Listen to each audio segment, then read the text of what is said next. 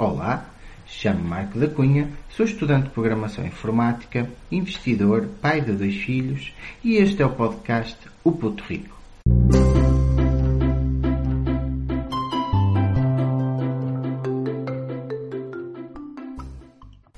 Olá, olá, meus pequenos líderes do futuro. Neste episódio do podcast O Puto Rico, iremos recuar centenas de anos no tempo. Sim, quase ao tempo dos dinossauros. Não, não, meus amigos, estou a brincar. Não vamos recuar tanto tempo assim. Vamos recuar ao tempo das primeiras civilizações e das primeiras trocas comerciais entre os povos. Hoje vamos falar sobre a história do dinheiro daqueles tempos remotos.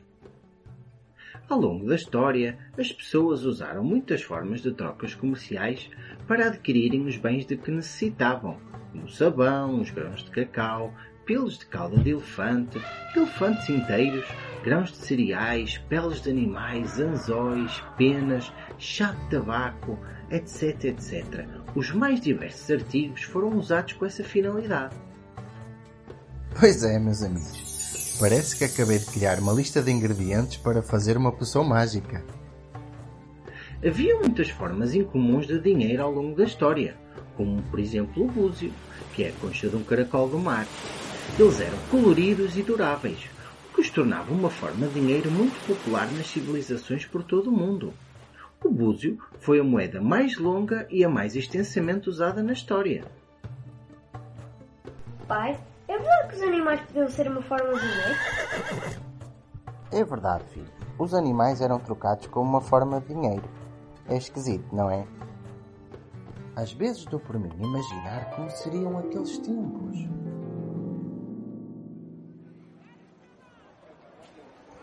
Oh, senhor do talho, bons dias, viva o rei. Arranje-me, por favor, aí meio alheiro de bifes, por sua graça. Oh, pois com certeza, sua graça. Esperai os momentos que irei preparar o seu pedido.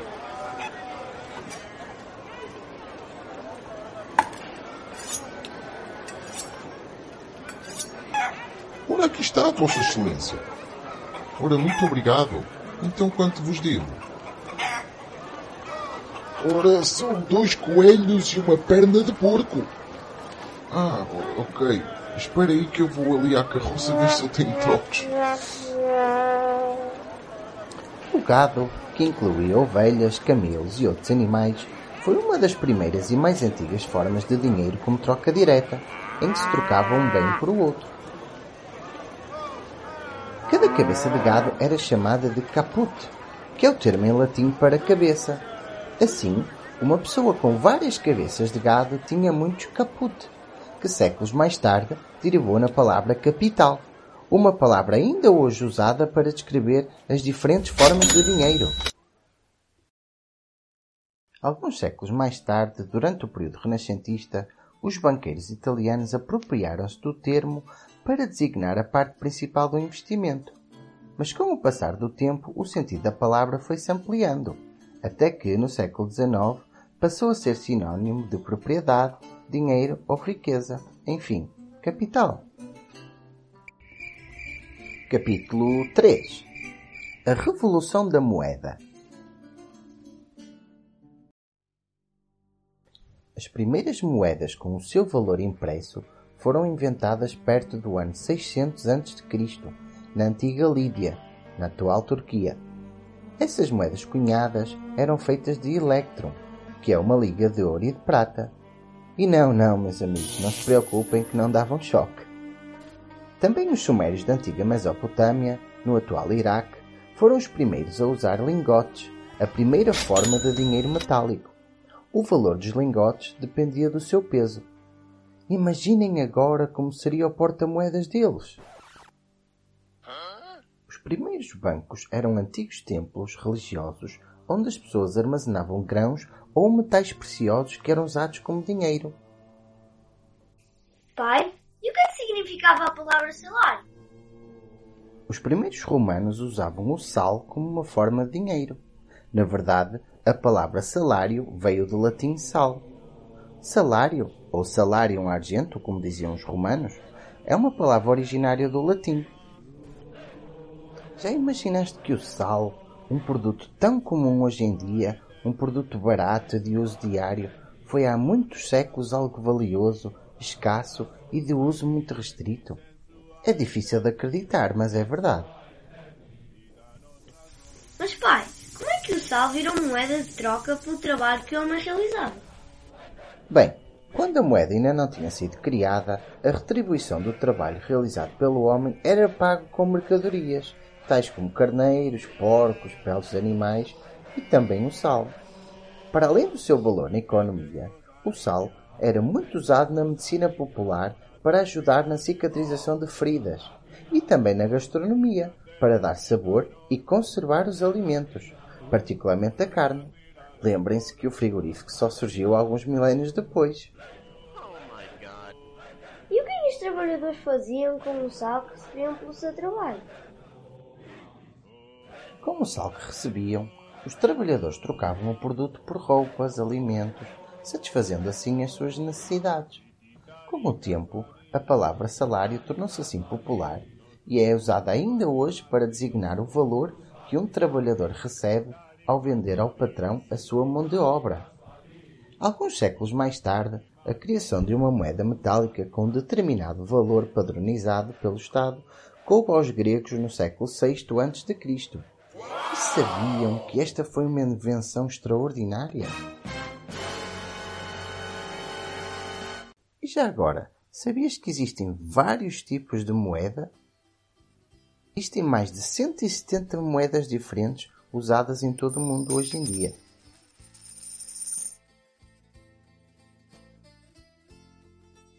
Bem, não tão extraordinária como a invenção da roda ou do teu telemóvel, mas essa ideia do dinheiro em pequenos pedaços de metal facilitou o acesso dos estratos sociais mais pobres da sociedade grega à riqueza, melhorando, por exemplo, a sua condição económica e social, já que para o Estado grego facilitava imenso a coleta de impostos, coisa que qualquer Estado adora fazer e que eram as coisas muito difíceis de realizar quando os valores eram contados em bois, não acham? Pai, por que as moedas têm as faces com caras de pessoas e lugares? Como já referi anteriormente, os romanos foram os primeiros a carimbar a imagem de uma pessoa viva numa moeda. Depois de vencer a guerra, Júlio César, um imperador romano, apresentou o seu retrato numa moeda em 44 a.C. Mas como devem calcular, meus amigos, nestas coisas do dinheiro também havia quem quisesse produzir o seu próprio. Mas como sabem, só uma entidade é que pode imprimir e cunhar moedas. A primeira falsificação registada aconteceu em 540 a.C., quando Polícrates de Samos, um tirano que gastou muito mais do que poupava, e usou falsas moedas de ouro para pagar uma dívida que devia à cidade de Esparta. Para quem viu o filme 300, sabe como são os espartanos. Teve um fim trágico, coitado. This is Sparta!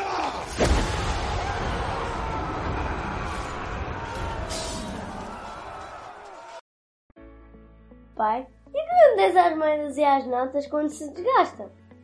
As moedas gastas são derretidas e usadas para fazer novas moedas. As notas gastas são trituradas. Algumas notas trituradas são até, até recicladas e podem ser transformadas em telhas ou madeira para lareira. E sabias que o dinheiro de papel foi inventado na China? As moedas gastas são derretidas e usadas para fazer novas moedas. Já as notas gastas são trituradas. Algumas notas são até recicladas e podem ser transformadas em telhas ou madeira para a lareira. E sabias que o dinheiro de papel foi inventado na China? E que os tijolos feitos de chá eram usados como moeda na Sibéria e na Ásia até ao final da Segunda Guerra Mundial? Oh pai, já que sabes muitas coisas, e sobre a moeda do euro, como é que ela surgiu? O euro é a moeda oficial de 19 países, entre os quais Portugal. As mesmas moedas que nós portugueses e muitos outros povos da Europa utilizam diariamente nas suas compras e pagamentos. Falo naturalmente das notas de moedas e de euro. Comecemos pelo papel. O papel usado para fazer as notas tem de ser particularmente resistentes, já que elas vão ser dobradas, esticadas, manuseadas, contadas em máquinas, arrumadas nas carteiras, tiradas dos bolsos milhares de vezes durante a sua vida útil. O papel é feito de celulose, um polímero que é um elemento que se encontra nas células das plantas. O papel de uso comum é obtido a partir da celulose de diversas árvores, sabias? Mas se fosse só feito de papel, não era muito resistente e rasgava-se facilmente. Já o papel das notas de euro é também feito de 100% de celulose, mas na forma de fibras de algodão. As mesmas fibras utilizadas, por exemplo, para fabricar os tecidos do algodão, que as tornam muito mais resistentes. Hum, falar em dinheiro. Deves-me um euro de semanada, pai.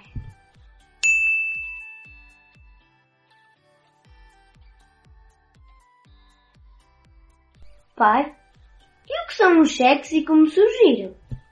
Olha, filho, provavelmente terá sido durante o período da Idade Média que, surgiu, que o cheque surgiu como forma de pagamento. Naquele tempo, os senhores feudais necessitavam de um mecanismo para guardarem o seu ouro e os outros metais preciosos em segurança, tendo os ourives assumido essa função por serem proprietários dos estabelecimentos mais seguros. Pai, usaste a palavra muitas vezes nos filmes. Qual é a origem da palavra money? Ah, money.